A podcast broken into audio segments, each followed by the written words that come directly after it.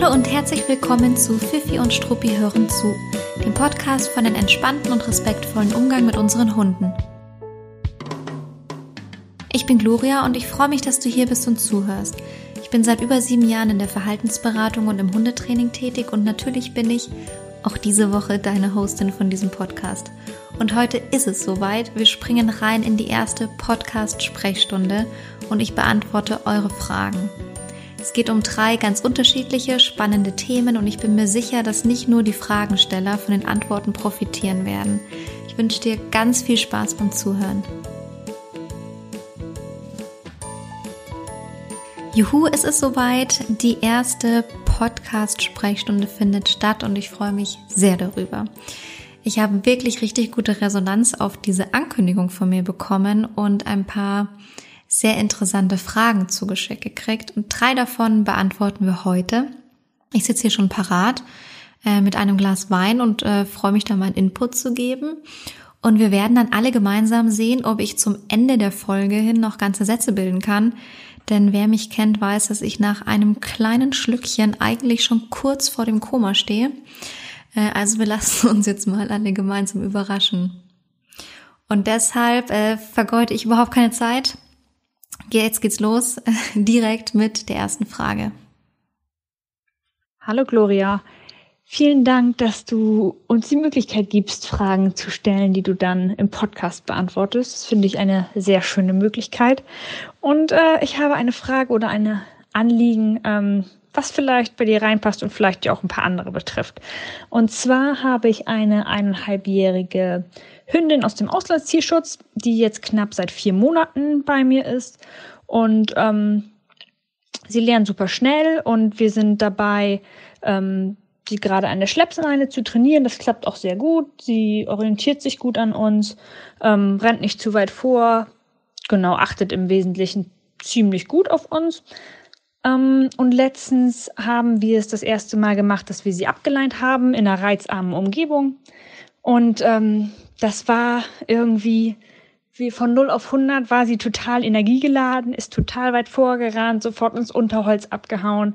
Ähm, ja, wenn wir ihr das verbal verboten haben, so wie wir es an der Schleppleine auch immer gemacht haben, hat sie gleich nochmal einen schnelleren Satz reingemacht, damit wir sie auch ja nicht kriegen sozusagen.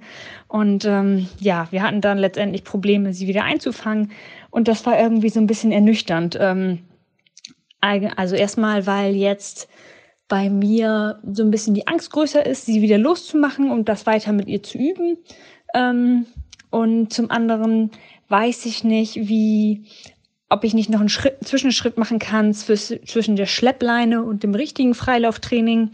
Ähm, ob du da vielleicht einen Tipp hast, wie ich da noch ein bisschen seichter rübergehen kann, ähm, weil sie ja mit der Schleppleine wohl schon gemerkt hat, dass sie eine Leine dran hat und dann jetzt, äh, ja, als wir die dann end endgültig losgemacht haben, das dann äh, anscheinend doch ein ganz anderes Gefühl für sie war und ähm, ja, vielleicht hast du da noch Tipps, wie man da noch besser rangehen kann oder ähm, wie man den Übergang noch ein bisschen besser gestalten kann. Ja, äh, sehr gerne habe ich da ein paar Tipps und vielen Dank erstmal für diese Frage und vielen Dank natürlich auch nochmal an alle, die Fragen geschickt haben. Ähm, es ist sehr, sehr spannend, sich solche Fragen anzuhören, weil man einfach auch mal zwischen den Zeilen Dinge raushört, die für die Beantwortung sehr spannend und sehr relevant sind. Weil eins muss man natürlich sagen, und das kann man absolut nicht von der Hand weisen, ich beantworte hier natürlich Fragen auf der Basis von ganz schön viel Unwissenheit und Unsicherheit, weil ich ja keine Rückfragen stelle und die komplette Situation auch nicht kenne. Das heißt, ich beantworte die Fragen allein nur anhand von dem, was mir eingeschickt wird. Ähm, das hat auch die Auswirkung, ähm, dass ich die Antworten wahrscheinlich das ein oder andere Mal etwas allgemeiner halte, halten werde oder ähm, es eher als Anregungen bezeichne, die man dann einfach auch nochmal prüfen muss. Ja, weil natürlich ähm, stehe ich nicht mit äh, auf der Wiese neben dem Hund und äh, ich bin auch nicht irgendwie im Einzelcoaching tätig mit den entsprechenden Personen. Also das vielleicht noch ganz kurz als Erklärung, bevor wir jetzt hier direkt anfangen. Und was war hier spannend zu hören bei der Formulierung von unserer ersten Frage? Die Fragen, äh, Fragestellerin hat erzählt, dass sie dann auch, nachdem die Hündin abgedüst ist ins Unterholz, die verbalen Verbote ähm, so genutzt haben, wie sie es auch normalerweise an der Schleppleine machen. Und das ist schon, schon zum Beispiel eine der Informationen, die ich mir dann immer ganz dankbar rauspicke ähm, aus solchen Fragen, weil es einen ganz interessanten Hinweis gibt. Und das ist natürlich ein bisschen auch ein Klassiker. Man übt an der Schleppleine, dann macht man die Schleppleine ab und dann funktioniert es nicht. Der Hund düst los, der Hund düst ab ähm, und da gibt es auch ein paar Tricks und Kniffe, wie man das verhindern kann. Aber es zeigt uns hier natürlich auch mal wieder, wenn wir Dinge an der Schleppleine verbieten, verbal verbieten, dann haben wir ein Problem, wenn der Hund merkt, dass er außer Reichweite ist und wenn der Hund merkt, dass wir nicht auf ihn einwirken können. Und das zeigt auch wiederum ein sehr allgemeines Problem auf, das mit Verboten einhergehen. Deswegen bin ich ja auch so ein großer Fan davon, nicht über Verbote zu arbeiten, sondern ähm, Verhaltensweisen aufzubauen und zu verstärken, Alternativverhaltensweisen aufzubauen und die ganzen Themen, wie jetzt hier zum Beispiel Freilauf- und Rückrufthemen, äh, wirklich rein positiv aufzubauen. Natürlich gibt es, gibt es Hunde, die uns da eine Grenze aufzeigen, also jetzt nicht dem positiven Hundetraining, das meine ich nicht, sondern die zum Beispiel bei einem Rückruf- und Freilaufthema die natürliche Grenze aufzeigen, dass sie womöglich einen extrem starken Jagdtrieb haben, ähm, und genetisch fixierte Verhaltensweisen, da kann man schon auch sehr erfolgreich dran trainieren. Aber es kann natürlich trotzdem da das Restrisiko bleiben, dass der Hund irgendwie getriggert wird durch einen Schlüsselreiz und dann zum Beispiel in ein Jagdverhalten verfällt. Aber nichtsdestotrotz ähm, würde ich hier schon einmal zum Beispiel ganz klar sagen, ähm, ich würde überprüfen, ob die Rückruf- und Freilaufsignale und das Training, das hier gemacht wurde und aufgebaut wurde, ähm, ob man das nicht ein bisschen äh, verbessern kann. Ich wollte gerade sagen, ob das rein positiv aufgebaut wurde, aber es wurde hier jetzt eben auch ganz klar über äh, verbale Verbote gesprochen. Deswegen ähm, scheint es nicht nur rein positiv aufgebaut worden zu sein. Das heißt, hier lieber ein sehr, sehr, sehr ordentliches Rückrufsignal, am besten den doppelten Rückruf und auch insgesamt den Freilauf positiv aufbauen. Ähm, es gibt zum Thema Rückruf und Aufmerksamkeitssignale ein Webinar von mir, falls es mal für jemanden interessant sein sollte. Das ist jederzeit verfügbar.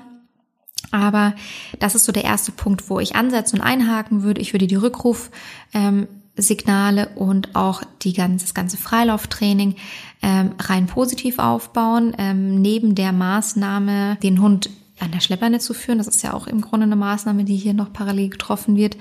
Die Signale, das Training rein positiv aufbauen, sehr, sehr, sehr hochwertig verstärken mit sehr hochwertigen ähm, Belohnungen für den Hund und würde das also als ersten Punkt schon mal überprüfen und äh, im besten Fall etwas anpassen und verbessern. Mm, dann ist der zweite Punkt, der mir aufgefallen ist, es wurde gesagt, der Hund wurde in einer reizarmen Umgebung abgeleint und dann kam aber auch die Erzählung und Erklärung, ähm, dass die Hündin dann durchs Unterholz abgedüst ist und nicht mehr ansprechbar war. Es kann natürlich sein, dass eine Umgebung für uns Menschen reizarm aussieht und für unsere Hunde überhaupt nicht reizarm ist, sondern vielleicht die Umwelt ganz schön viel für die Hunde bereithält.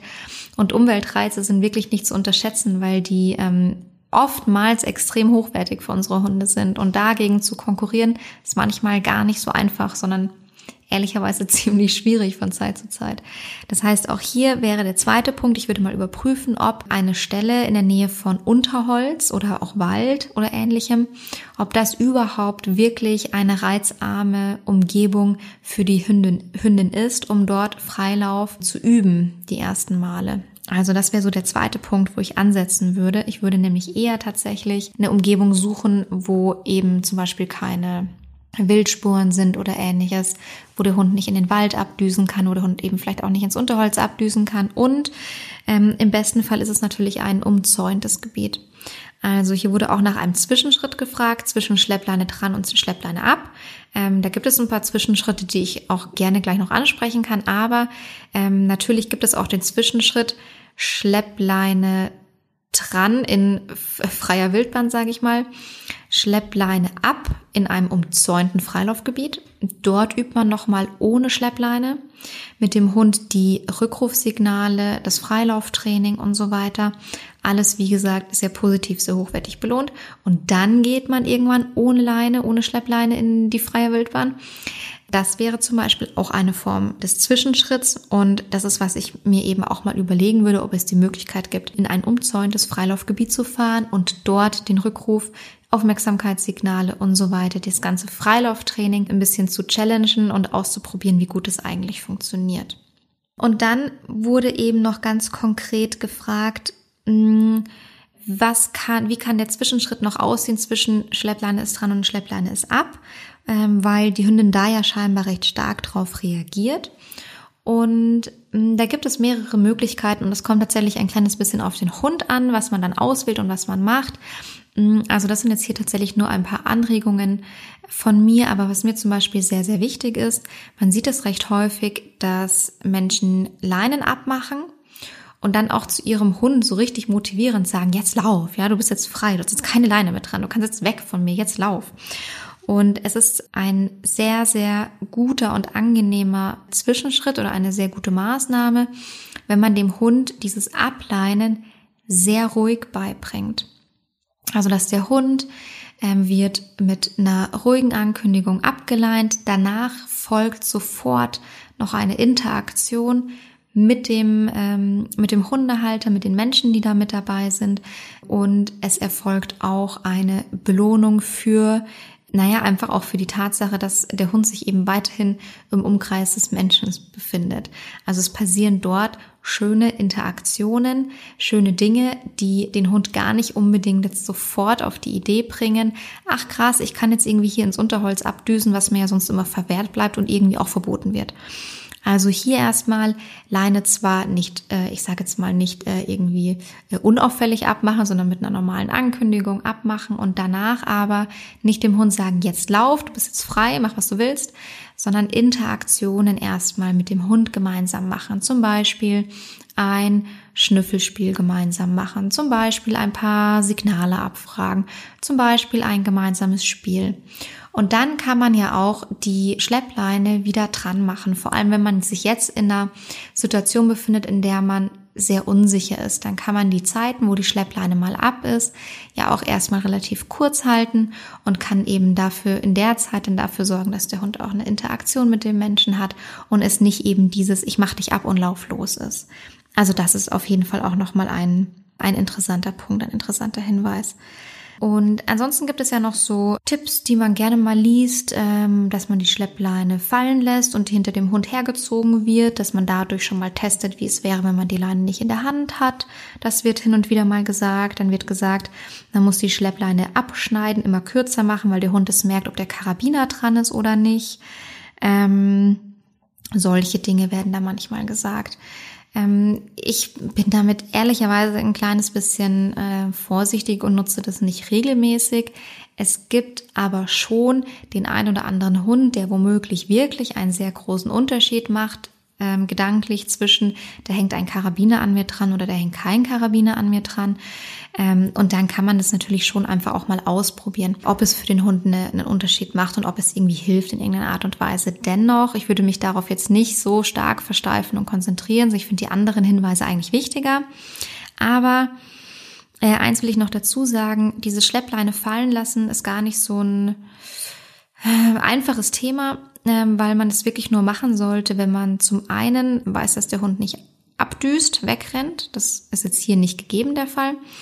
Und zum anderen würde ich die Schleppleine nur fallen lassen, wenn ich wirklich sicher bin, dass da kein Unterholz, Dickicht oder Wald in der Nähe, in der Nähe ist, weil man wirklich ein sehr, sehr, sehr schwerwiegendes Problem hat, wenn ein Hund äh, mit Schleppleine wegrennt und dann irgendwie sich in einem Gebiet aufhält, wo er sich mit der Schleppleine leicht verfangen kann. Das ist wirklich ein sehr, sehr großes Risiko und eine sehr große Gefahr für einen weggerannten Hund. Weil der Hund sich nicht mehr selber befreien kann, weil der Hund sich dann nicht selber mit ähm, essbaren Dingen versorgen kann. Also das sind einfach die Hunde, die dann sehr, sehr, sehr arm dran sind, wenn sie verloren gehen, wenn sie wegrennen, irgendwo hängen bleiben und man sie nicht mehr findet. Ich meine, den Rest können wir uns jetzt dazu denken. Das heißt, hier ganz wichtig, ähm, das ist so ein Standardtipp, dass man die Schleppleine irgendwie fallen lässt und, der, und die hinter dem Hund hergezogen wird. Ähm, bitte wirklich, wenn ihr ausschließen könnt, dass euer, wirklich nur wenn ihr ausschließen könnt, dass euer Hund wegrennt, dass kein Waldgebiet in der Nähe ist. Eigentlich gehört das Ende der Schleppleine in deine Hand. Das nur kurz als Hinweis. Aber es kommt auf die Umstände an. Also bei mir kann es auch mal passieren, dass die Schleppleine meiner Hündin hinter ihr her, ähm, sie, sie hinter sich herzieht. Ich setze die Schleppleine aber aus einem anderen Grund ein. Ich setze sie nicht ein, weil meine Hündin potenziell wegläuft, sondern auch aus anderen Gründen. Und deswegen ist es zum Beispiel bei mir nicht so wirklich das große Thema. Nichtsdestotrotz würde ich die im Wald niemals einfach loslassen, die Leine. Das nur noch kurz als Hinweis. Also man kann da ein bisschen mit rumtricksen und dem Hund so ein bisschen signalisieren, dass da dennoch irgendwie ein Karabiner oder eine Schleppleine an ihm dran ist. Aber das ist wirklich jetzt nicht äh, der wichtigste Hinweis an der Stelle. Ich würde nochmal abprüfen, wie kann ich Rück Rückruf und Freilauf wirklich sehr positiv, sehr hochwertig und sehr nachhaltig aufbauen. Ist vielleicht auch ein Rückruf über die Pfeife gut. Das ist oftmals wirklich auch nochmal so ein Notfallsignal, das man dann einsetzen kann. Äh, sofern es gut aufgebaut ist natürlich, dann würde ich eben nochmal überprüfen, was ist denn wirklich eine reizarme Umgebung für die Hündin. Ähm, kann man vielleicht in einem umzäunten Gebiet erstmal anfangen, das auszuprobieren. Und das dritte war als Zwischenschritt einbauen, dass der Hund eben nicht abgeleint wird und sofort rum, äh, rumrennen kann, losrennen kann und irgendwie dazu motiviert wird, sondern dass nach dem Ableinen weiterhin ganz tolle Interaktionen mit dem Menschen stattfinden. Und so wird es dann nach und nach ausgebaut und ausgedehnt und so gewinnt man natürlich dann auch ein Stück weit Vertrauen äh, auf beiden Seiten, also der Mensch und der Hund. Genau. Ich hoffe, da war jetzt die ein oder andere Anregung dabei äh, für den Fragensteller und auch für euch. Und jetzt würde ich vorschlagen, hören wir doch mal in die nächste Frage rein. Guten Tag, Gloria. Danke, dass ich meine Frage stellen darf. Ich schieße auch direkt los. Mein zehneinhalb Monate alter Mischlingsrüde bellt am Gartenzaun. Also im Garten, kompletten Garten und auch im Wohnzimmer, wo er auf den Garten und somit auch auf, das, auf den Gehweg äh, sieht. Sonst bellt er nicht. Beim Gassi gehen keine Menschen, keine Hunde, auch keine Hunde, die ihn anbellen. Es ist wirklich nur dieses mein Revier bellen, sage ich jetzt mal.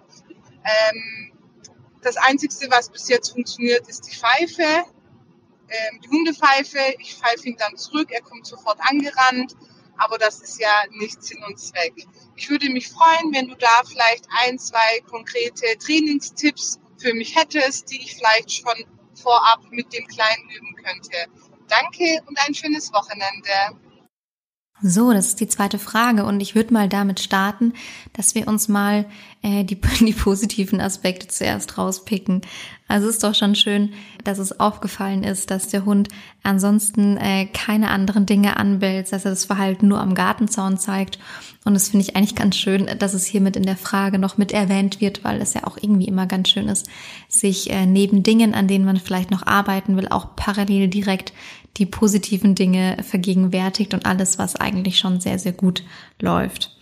Ja, ich sage jetzt nicht mit dazu, dass zehneinhalb Monate schon auch bedeuten kann, dass auch noch in anderen Situationen mal zukünftig ein Bellverhalten auftreten wird. Das äh, sage ich jetzt lieber nicht dazu. Nein, war nur ein Spaß. Also super, dass es nur dieses Thema am Gartenzaun ist und kein allgemeines Thema. Das ist ja wirklich schon mal sehr, sehr schön. Und ähm, das sind ja auch Themen, die äh, sich gut voneinander abgrenzen lassen.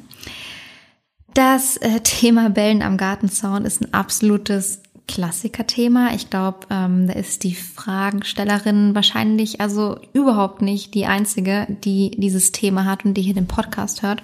Es ist aber übrigens auch ein absolutes Klassikerthema für Managementmaßnahmen. Also das ist ein Thema, das äh, man schon trainieren kann, aber dadurch, dass man es nicht ganz so einfach trainieren kann, ist es so, dass die meisten Hundehalter und Hundehalterinnen ähm, im Laufe des Trainings oder auch im Laufe des Zusammenlebens mit dem Hund irgendwann zu Managementmaßnahmen übergehen und es damit irgendwie handeln für sich. Also das nur so als Information. Ähm, das ist tatsächlich so ein Klassiker-Thema für, mh, ja, ich äh, manage das jetzt lieber mal. Ich sage aber gleich dazu, warum es so schwierig ist. Also beziehungsweise ich sage es jetzt sofort, warum es so schwierig ist. Das Thema ist deshalb ein bisschen schwierig zu trainieren, ähm, wenn man sich vergegenwärtigt, wie es funktioniert, also wie es wirkt beim Hund. Seht ihr, ich fange schon an, äh, meine Sätze äh, zu wiederholen zu müssen, um mich verbessern zu müssen. Äh, es ist der Wein, den ich trinke. Ähm, das Problem ist, dass der Mensch dem Garten näher kommt und dem Gartenzaun näher kommt, der Hund es mitbekommt, anfängt zu bellen und der Mensch dann entweder vorbeigeht, ja, und irgendwann halt weggeht dann vom Garten oder er vielleicht sogar umdreht oder er vielleicht sogar sich denkt, huch, da ist ja ein Hund, ich gehe etwas schneller sogar weg. Aber aus Hundesicht sieht es so aus, als ob der Mensch kommt, der Hund bellt und der Mensch dann wieder geht dass der Mensch vielleicht einfach halt diesen Weg eh entlanglaufen wollte, genauso wie es dann auch gemacht hat, obwohl der Hund bellt. Das ist dem Hund nicht so ganz klar. In dem Moment, der Hund denkt, ach, hat ja super geklappt, ja, damit mache ich weiter. Wenn ein Mensch kommt, dann belle ich, weil in meinen Garten soll der nicht rein. Und dann hat es ja bisher auch immer wunderbar funktioniert, dass er dann nicht in meinen Garten reingekommen ist, sondern wieder weggegangen ist. Das heißt, aus Hundesicht ähm, denkt der Hund, er hat eine Strategie, die ordentlich funktioniert und damit wirkt es natürlich verstärkend auf sein Verhalten und auch bestätigend auf sein Verhalten. Und das macht es ein bisschen ähm, schwierig, auch im Training, weil es eben so ist, dass fürs Verhalten sich dadurch ähm, im Grunde selbstständig automatisch aufrechterhalten würde. Wo müsste man also im Training einhaken? Im Training müsste man an dem Punkt einhaken, wo der Mensch kommt und der Hund im besten Fall noch nicht bellt. Oder sich auf jeden Fall noch beruhigen und rausholen lässt aus dem, äh, aus dem Bellverhalten. Aber sagen wir mal, wir haken da ein, wo der Mensch kommt, der Hund noch nicht bellt. Und dann müssten wir im Grunde am Hund dranbleiben, jetzt im Training, bis der Mensch sich wieder so weit entfernt hat, dass der Hund fein ist mit der Distanz und nicht mehr hinterher bellen würde. Das heißt, man muss da einhaken, wo der Mensch kommt, der Hund im Grunde noch nicht bellt oder noch gut ansprechbar ist. Und dann ähm, würde man eben äh, diesen Abschnitt nutzen, um zu trainieren, solange bis der Hund es dann wieder fein ist mit der, mit der Distanz, ähm, die der Mensch hat. Also der Mensch sich weit genug fortbewegt hat. Ähm, das kann man schon trainieren. Es macht es halt deshalb ein bisschen schwierig, weil dann man den Menschen, die am Gartenzaun vorbeigehen, so schwer sagen kann, wie sie sich jetzt äh, trainingskonform am besten zu verhalten haben. Das heißt, wir können darauf nicht wirklich Einfluss nehmen und dann nicht wirklich drauf einwirken, außer wir arbeiten irgendwie mit Statisten, die wir dann am Gartenzaun vorbeischicken. Und das ist halt so ein bisschen der erste Punkt, wo dann viele sagen, ah ja, hm, äh, vielleicht manage ich das doch irgendwie mit diesem Bellen am Gartenzaun. Ja, wir können ja irgendwie äh, die Menschen nicht beeinflussen, die vorbeigehen. Also das macht die Sache nicht ganz so einfach. So. Es ist aber so, dass es auf jeden Fall einen wichtigen, wichtigen Punkt gibt, den man beachten sollte und der da einfach auf jeden Fall erstmal gilt. Den Hund im Garten nicht alleine lassen, sondern mit dabei sein, an dem Punkt einhaken, den ich schon gesagt habe. Menschen kommen, Hund bellt noch nicht oder ist noch gut ansprechbar. Dann kann man da an der Stelle ganz gut arbeiten. Man kann mit verschiedenen Methodiken arbeiten. Man kann über Klick für Blick arbeiten ähm, und kann da äh, darüber dem Hund einfach beibringen, dass er doch die entgegenkommenden Menschen ähm, äh, irgendwie ruhig anschauen kann, beobachten kann, dass er dafür eine Bestätigung von uns bekommt, ähm, eine Belohnung bekommt, Lob bekommt, vielleicht auch ein Alternativverhalten, das, was mit ihm gemacht wird, ein Spiel, ein Trick, äh, eine Beschäftigung oder eben er da ganz gezielt nicht abgelenkt, sondern belohnt wird für das ruhige Verhalten, die Menschen einfach zu beobachten und anzuschauen, wenn sie eben sich dem Garten nähern oder dran vorbeigehen. Aber wichtig, eben dabei zu sein und nicht den Hund alleine im Garten zu lassen. Also nicht ohne Aufsicht einfach irgendwie Randale schlagen lassen. Das bringt uns dann natürlich nicht weiter, weil das Verhalten sich sonst einfach nur noch mehr etabliert und festigt. Dazu hatte ich auch mal eine Podcast-Folge gemacht über das Thema Management und warum Managementmaßnahmen so wichtig und spannend sind und was es eben für eine Auswirkung auf den Hund hat, wenn er immer, immer wieder die Möglichkeit bekommt, unerwünschtes Verhalten zu zeigen. Also in dem Fall mindestens bitte insofern managen, dass der Hund nicht ohne Aufsicht im Garten ist, wenn man mit dabei ist und der Hund einem klar signalisiert, dass er gesehen hat, dass jemand irgendwie da jetzt vorbeikommen möchte, dann würde man an dem Punkt einhaken, ihn für ruhiges Verhalten bestätigen, beim Hund bleiben und das auch durchziehen, bis der Mensch eben dann die nötige Distanz wieder hat. Und da kann man oder sollte man auf jeden Fall mit sehr hochwertigen Verstärkern arbeiten, also irgendwas, was dein Hund extrem gerne mag. Hochwertige Futterbelohnung, ein tolles Spiel oder ähnliches. Ähm, ihn da aber nicht irgendwie pushen und hochdrehen, sondern schon irgendwas machen, was ihn dann auch mit der Aufmerksamkeit gut bei dir hält und was ihn jetzt nicht zusätzlich noch anspornt. Genau. Äh, was würde man innen machen? Da muss ich ganz, ganz, ganz ehrlich sagen, alles, was damit zu tun hat, dass irgendein sehr unruhiges Verhalten im Haus, in der Wohnung passiert, da bin ich ein extrem großer Fan von Managementmaßnahmen. Einfach deshalb, weil ich es sehr, sehr wichtig finde, dass die Hunde, dass unsere Hunde wirklich gut zu Hause zur Ruhe kommen, entspannen können und es wenig Punkte gibt oder wie soll ich das sagen, wenig Aussichtsplattformen, von denen aus der Hund Dinge beobachten kann, die für ihn potenziell auslösen sind, worüber er sich irgendwie aufregen kann, ähm, die anbellen kann und ähnliches. Weil der Hund natürlich dann in seiner wirklich, naja, geschützten Ruheumgebung da immer wieder rausgerissen wird. Mm, also da bin ich wirklich ein extrem großer Fan davon aus meinen eigenen Erfahrungen, also nicht mit meinem Hund, sondern mit vielen Hunden, meine ich jetzt ja im, im Training, davon in so einem Fall äh, manage, eine Managementmaßnahme zu treffen. Das würde in dem Fall bedeuten, dass der Schlafplatz des Hundes so liegt, dass er davon ähm, abgeschirmt ist, dass er das also nicht sieht, was da draußen los ist. Ähm, der Schlafplatz ist aber, also der wird dem Hund natürlich ähm, so angeboten, dass der Hund sich dort freiwillig aufhalten möchte. Also wir sprechen hier nicht darüber, dass der Hund dort irgendwie bleiben muss, ähm, sondern der wird so eingerichtet, dass der Hund sich dort natürlich freiwillig und gerne aufhält. Und ähm, dann aber eben, dass man als Mensch darauf achtet, dass der Hund eben von seinem Schlafplatz aus nicht genau diese diesen Blick auf die Straße oder den Garten hat, ähm, wo dann eben die Leute dran vorbeigehen würden. Also das wäre eine Möglichkeit, ruhigen Schlafplatz wählen, der so ein kleines bisschen abgeschirmt ist. Und zum anderen könnte man auch über Vorhänge oder einen Sichtschutz oder ähnliches da den direkten Blick vom Hund nehmen. Wenn man das nicht machen möchte, wenn man sagt, nee, ich will da absolut überhaupt nichts äh, vor mein Fenster stellen oder sowas, dann würde ich wenigstens in einer Zwischenphase mit einem Sichtschutz arbeiten, ähm, in einer Zwischenphase, in der dann aber das Training im Wohnzimmer aufgebaut wird, ähm, weil man kann nicht den ganzen Tag dieses Training durchziehen. Ähm, das ist also nicht nur für den Hund zu anstrengend, sondern sicherlich auch für den Menschen. Das heißt, man würde dann damit arbeiten, dass dieser Sichtschutz vielleicht zeitweise dort ist und wenn der Sichtschutz nicht dort ist oder eben in Teilen nicht dort ist, dass man dann damit arbeitet, dass der Hund wieder für einen ruhigen Blick nach draußen belohnt wird, für ein ruhiges Beobachten der Menschen, die sich da draußen bewegen, beruhigt ähm, äh, belohnt wird, dass man dann da wieder ansetzt und dass man dann eben den Sichtschutz eben nur nach und nach abbaut und dieses Hilfsmittel nach und nach wieder reduziert.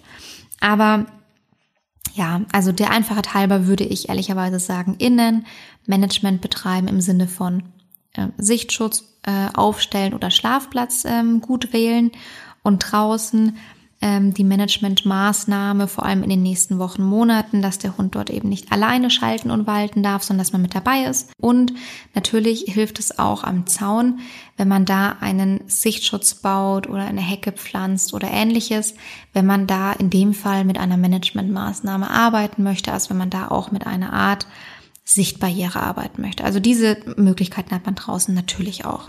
Aber ansonsten ist es das, was ich da machen und raten würde. Und jetzt würde ich vorschlagen, springen wir dort noch rein in unsere für heute letzte, dritte Frage. Hallo Gloria, was für eine coole Idee mit der Podcast-Sprechstunde. Und ich dachte, ich nutze das Angebot gleich mal aus und komme mit einer kleinen Frage im Slack. Und zwar habe ich eine zehn Monate alte Hündin, Nana, die geht richtig gerne mit mir raus, spazieren, Gassi und äh, erkundet die Welt. Aber wir haben ein kleines Problem, wenn ich in der Wohnung mit dem Geschirr ums Eck komme, dann düst sie ab und versteckt sich unterm Tisch oder hinterm Couchtisch. Und ähm, glaube ich, sieht das ein bisschen wie eine Mischung aus einem Spiel, dass ich sie dann fange oder hole. Das habe ich am Anfang so gemacht, weil ich einfach los musste. Und gleichzeitig hat sie auch nicht so richtig Spaß daran, das Geschirr über ihren Kopf zu ziehen. Im Moment bauen wir es jetzt langschrittig oder kleinschrittig auf und ich lege das Geschirr auf den Boden, belohne sie mit einem Markerwort, wenn sie dran schnuppert. Aber trotzdem fände ich es cool, wenn mein Hund zu mir kommen würde, wenn ich mit dem Geschirr komme und richtig Spaß dran hat, dass wir gleich rausgehen. Gibt es da noch einen kleinen Trick oder was könnte ich machen, damit sie noch mehr Freude dran hat? Danke dir. So, die dritte Frage ist die Frage, äh, wie man dem Hund äh, hier noch besser beibringen kann, gerne zu kommen, wenn Frauchen mit dem Geschirr um die Ecke kommt in der Wohnung. Und auch hier ist es ganz spannend, was man da so ein bisschen äh, zwischen den Zeilen raushört bei der, ähm, bei der Formulierung der Frage, weil es natürlich schon ein bisschen so klingt oder mitschwingt, dass ähm, man eben anfangs keine Möglichkeit hat, das anders zu machen, als die Hündin einzufangen und ihr dann eben dieses Geschirr anzuziehen. Mm, jetzt bin ich natürlich nicht mit dabei, äh, stehe nicht mit im Wohnzimmer und sehe auch äh, die Körpersprache der Hündin nicht, würde aber mal zu einer sehr hohen Wahrscheinlichkeit davon ausgehen, dass es für die Hündin tatsächlich äh, nicht wirklich ein Spiel ist, äh, sondern schon eher die äh, Idee ist, sich da dieser Situation zu entziehen und sich eben da auch dem Geschirr zu entziehen und vor allem äh, nicht dem Geschirr an sich, ähm, sondern vor allem eben auch diesem ja, der Situation, dass ihr jetzt das Geschirr angezogen wird und damit eigentlich ihre Grenze übertreten wird, die, ähm, die sie uns da eigentlich aufgezeigt hat. Und das ist ähm, recht häufig so bei Halsbandanziehen, aber ganz, ganz, ganz häufig und ähm, deutlich stärker verbreitet bei Geschirranziehen, weil es für den Hund natürlich sich nochmal ganz anders anfühlt als ein Halsband. Aber es gibt viele Hunde, die äh, eine Form von Meideverhalten zeigen, wenn ähm, sie ein Geschirr angezogen bekommen. Und wenn wir das natürlich als ähm, Hundehalter, Hundehalterinnen ignorieren oder über, übertreten, diese Grenze von dem Hund übertreten, übersteigen, ähm, dann machen wir das natürlich in der Regel mehr oder minder ständig, weil wir ja öfter am Tag rausgehen. Und das ist schon was, was ein bisschen blöd und problematisch ist, potenziell. Es gibt die Hunde, die äh, gewöhnen sich irgendwann dran. Daran, darauf kann man aber auf, auf gar keinen Fall hoffen. Das wäre wirklich nur ein, äh, ein Glücksfall, ja. Ja, dann gibt's die Hunde, die halt für immer irgendwie Meideverhalten zeigen und sagen, na gut, ich lasse es ja schnell über mich ergehen. Und es gibt halt die Hunde, die sagen, äh, nee, äh, jetzt habe ich dir schon fünf, zehntausend Mal gesagt, dass ich das eigentlich so nicht cool finde und jetzt düse ich ab, wenn ich sehe, dass du mit dem Geschirr um die Ecke kommst.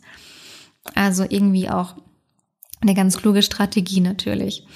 Ähm, ich finde den Aufbau ehrlicherweise ganz gut, äh, der hier schon beschrieben ist, dass es kleinschrittig ist, wurde gesagt, ähm, dass die Hündin dafür belohnt wird, wenn sie sich dem äh, Geschirr nähert, wurde schon gesagt.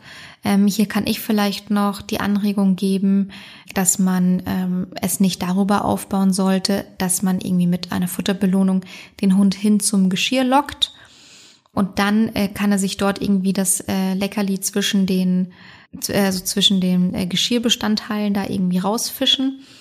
Ähm, sondern dass man eben den Hund eher dafür belohnt, sich Schritt für Schritt selbstständig dem Geschirr zu nähern und die Belohnung wird dann eher abgewandt vom Geschirr gegeben. Also es klingt jetzt irgendwie vielleicht gar nicht so differenzierend, aber der Unterschied ist, im einen Fall lockt man den Hund hin zu etwas, was er eigentlich potenziell doof findet. Ähm, das heißt, der Hund muss sich sehr überwinden um an diese Futterbelohnung zu kommen. Und das andere Mal ist es so, dass man einfach jegliche kleinen Schritte zum Geschirr belohnt. Und für den Hund ist keine Überwindung, ist das, äh, das Futterstück zu nehmen. Also man sollte nicht locken, sondern belohnen. Das ist vielleicht noch ein ganz guter Hinweis. Ansonsten würde ich da auch bei einem kleinen schrittigen Aufbau bleiben und finde das sehr, sehr gut, äh, dass es hier noch in Angriff genommen wird. Und dass ähm, das jetzt hier nicht einfach so hingenommen wird. Das ist ähm, wirklich sehr lobenswert und sehr schön, weil es ein Thema ist, das ganz viele Hunde beschäftigt. Und da kann ich jetzt tatsächlich meine Hündin gar nicht ausnehmen. Ansonsten ist es gut, wenn man das im Alltag auch hin und wieder übt. In Momenten, in denen es nicht das Ziel ist, dass das Geschirr komplett angezogen wird. Also, dass nicht nur, dass man nicht nur die Momente wählt für das Training, wo dann auch am Ende das Geschirr an sein muss, weil man dann eben rausgeht zum Spazierengehen, sondern dass man eben auch mal zwischendurch einfach nur kurz äh, mit dem Hund übt, ähm, freudig zu einem zu kommen oder eben ähm, optimistisch und positiv gut gelaunt zu einem zu kommen, wenn man das Geschirr in der Hand hat. Und dann ist das vielleicht schon irgendwie Ziel von der Übung und weiter geht's dann gar nicht in dem Moment. Oder dass man mal kurz das Geschirr über den Kopf zieht und dann aber auch irgendwie wieder runternimmt. Also dass es nicht immer so sein muss, jetzt vor allem im Training, ähm, dass es Endresultat ähm, ist, dass das Geschirr komplett angezogen werden muss und man dann auch wirklich rausgeht. Also das wäre vielleicht auch noch ein ganz guter Tipp. Genau. Also darauf achten, dass die Grenzen nicht ständig übertreten werden, also auf die Körpersprache vom Hund achten, auf ähm, Hinweise bezüglich Meideverhalten, das der Hund uns zeigt. Dann würde ich auch noch zusätzlich mit einer sehr konkreten Ankündigung arbeiten. Also ich weiß nicht, ob ähm, ihr das noch im Kopf habt. Es gab dazu mal eine eigene Podcast-Folge relativ am Anfang. Ich guck mal, dass ich es in den äh, in, im Beschreibungstext mit verlinke. Mm, also alle Podcast-Folgen, auf die ich mich jetzt bezogen habe, auch bei der ersten Frage, die kann ich auf jeden Fall mal äh, mit verlinken im Beschreibungstext. Ankündigen, genau. Das heißt, ähm, hier wird dem Hund angekündigt, ähm, was passieren wird, ähm, dass man das Geschirr anzieht und das ist für die Hunde dann oft sehr, sehr angenehm. Und das macht man dann aber auch zum Beispiel beim Halsband anziehen, beim Anleinen, beim Ableinen, also dass dieses ganze Thema rund um das Geschirr und äh, die ganzen Handlungen am Hund, dass die eben angekündigt werden.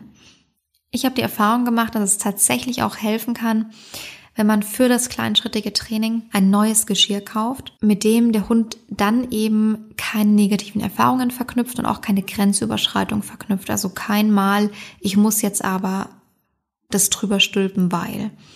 Das kann hilfreich sein, ähm, muss es nicht sein. Ja, also das ist tatsächlich nur ein ein Hinweis, der helfen kann. Und dann würde man eben vielleicht bei dem neuen Geschirr, je nachdem, was der Hund ähm, doof findet oder ähm, herausfordernd findet, diesen Halsausschnitt so groß wie möglich stellen, ähm, dass es für den Hund eben sehr leicht ist, da den Kopf durchzustrecken. Und so könnte man dann eben zum Beispiel mit diesem neuen Geschirr das erstmal als Trainingsgeschirr verwenden, bis man es wirklich zuverlässig aus- und anziehen kann. Und dann wird es irgendwann eben vielleicht mal das Standardgeschirr werden. Dann kann es äh, dem Hund helfen, wenn der eine erhöhte Position hat beim Anziehen. Viele Hunde finden das angenehmer, wenn man etwas an ihnen macht und sie sind in einer erhöhten Position, einfach weil wir uns dann gar nicht so stark drüber beugen können, weil es vielen Hunden eine gewisse Form von Sicherheit gibt. Vor allem kleinen Hunden, mittelgroßen Hunden. Ähm, das würde ich einfach mal ausprobieren. Es ist schon klar, dass man sich jetzt irgendwie nicht den Rottweiler auf seinen äh, Sofatisch äh, stellt, um dann das Geschirr anzuziehen. Aber wenn es jetzt ein kleiner oder mittelgroßer Hund ist, dann kann man das mal ausprobieren, ob es dem Hund hilft, zum Beispiel auf einem Hocker zu sein oder auf einem Absatz zu stehen. Die erhöhte Position hat schon so manchem Hund geholfen beim Geschirr anziehen. Und was auch noch eine Idee sein könnte, ist da äh, mit einer gewissen Form der Aufmerksamkeitsteilung zu arbeiten oder sich das so ein bisschen zunutze zu machen. Und zwar, indem man das Geschirr erst draußen anzieht. Viele Hunde lassen sich draußen einfacher das Brustgeschirr anziehen, weil sie eben schon mit ihrer Aufmerksamkeit ein bisschen in der Umwelt sind und nicht mehr halt im Wohnzimmer stehen und fokussiert auf dieses Geschirr starren. Ähm, also manchmal ist es einfacher, wenn man es dem Hund draußen anzieht und dann wäre das zum Beispiel auch eine Möglichkeit. Man würde draußen dann aber dennoch ganz genauso die Grenze vom Hund eben nicht übertreten, sondern gucken, passt es so für den Hund, wie kleinschrittig müssen wir es jetzt hier gerade aufbauen und anziehen, äh, zeigt der Hund Meideverhalten, ja oder nein. Also es funktioniert natürlich dann auch nicht, wenn man draußen es einfach drüber stülpt, sondern wenn man es natürlich auch mit einer gewissen Form des Trainings oder des Aufbaus und Beibringens verbindet. Wie würde man das dann zum Beispiel machen? Ähm, man würde dann zum Beispiel, je nachdem, wie man lebt und wohnt, äh, entweder das Geschirr eben im Garten anziehen, falls es die Möglichkeit gibt, oder im Vorgarten oder wie auch immer. Oder man würde mit dem Halsband rausgehen, Hals, äh, Leine am Halsband äh, so dass der Hund eben zum Rausgehen gesichert ist und dann wird es eben draußen angezogen, das Geschirr. Könnte man mal ausprobieren, ähm, funktioniert eben nur, wenn es für den Hund draußen deutlich einfacher ist und für den Hund draußen deutlich angenehmer ist und der da eben dann nicht diese ähm, extreme Form des Meidens äh, zeigt, sondern damit dann eigentlich ähm, fein ist draußen. Also das noch so an Tipps von meiner Seite. Aber wie gesagt, hier wurde ja eh schon mit angesprochen, dass der Aufbau kleinschrittig gerade geübt wird. Und ich glaube, da muss man einfach noch ein kleines bisschen Geduld walten lassen und ein bisschen abwarten an der Stelle, bis das Training dann eben, ja, so weit fortgeschritten ist, dass man dem Hund wirklich zuverlässig das Geschirr an- und ausziehen kann. Äh, ich muss eins mal dazu sagen, das ist wirklich ein Thema, das man sehr, sehr häufig hört, dass die Hunde ein Problem damit haben, äh, ein Geschirr angezogen zu bekommen. Ähm, ich finde, der kleine schrittige Aufbau, der Fleiß im Training lohnt sich da wirklich enorm, weil ich finde, dass sämtliche Alltagshandlungen, die man mindestens einmal am Tag einfach ausübt, ausüben muss, ausüben will, ähm, ich finde, es gibt nichts angenehmeres als wenn diese Dinge reibungslos verlaufen. Und deshalb finde ich, lohnt sich da auch der kleinschrittige Aufbau extrem. Und ich finde, es lohnt sich auch deshalb extrem, weil es geht hier nicht darum, dass hier äh, irgendetwas im Alltag passiert, was der Hund so mittelgut findet und wir machen es halt trotzdem, sondern es geht ja hier wirklich auch um eine Handlung, die direkt am Körper vom Hund stattfindet und direkt auch mit uns zusammenhängt, von uns ausgeübt wird. Und wenn man da wirklich äh, regelmäßig, täglich die Grenze des Hundes ständig überschreitet, überschreiten muss, übertreten muss, dann ist es schon auch richtig, richtig blöd in Bezug auf das Vertrauensverhältnis, das gegenseitige. Und ich will es jetzt nicht verschreien und auch nicht irgendwie den Teufel an die Wand malen, aber es könnte schon auch mal sein, dass der Hund dann vielleicht insgesamt etwas empfindlicher mit Handlungen, die an seinem Körper passieren, wird, einfach weil er es halt negativ verknüpft hat. Also da ein bisschen drauf achten und das vielleicht im Hinterkopf behalten, ohne sich jetzt irgendwie da verunsichern zu lassen. Ähm, gerne einfach, naja, vielleicht eher als Motivation sehen, da am Training dran zu bleiben.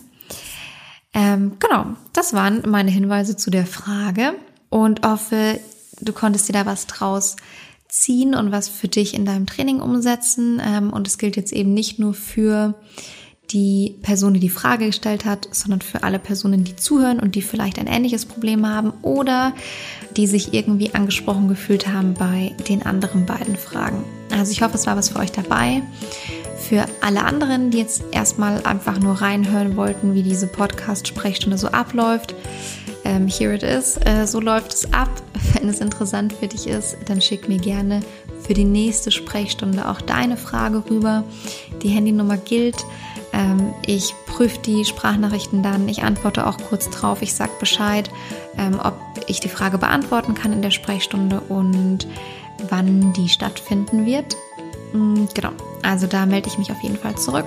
Mm, also schickt mir gerne eure Fragen weiterhin und damit äh, schließen wir die Sprechstunde für heute. Ähm, und ich hoffe, ihr habt eine gute Zeit und wir hören uns beim nächsten Mal.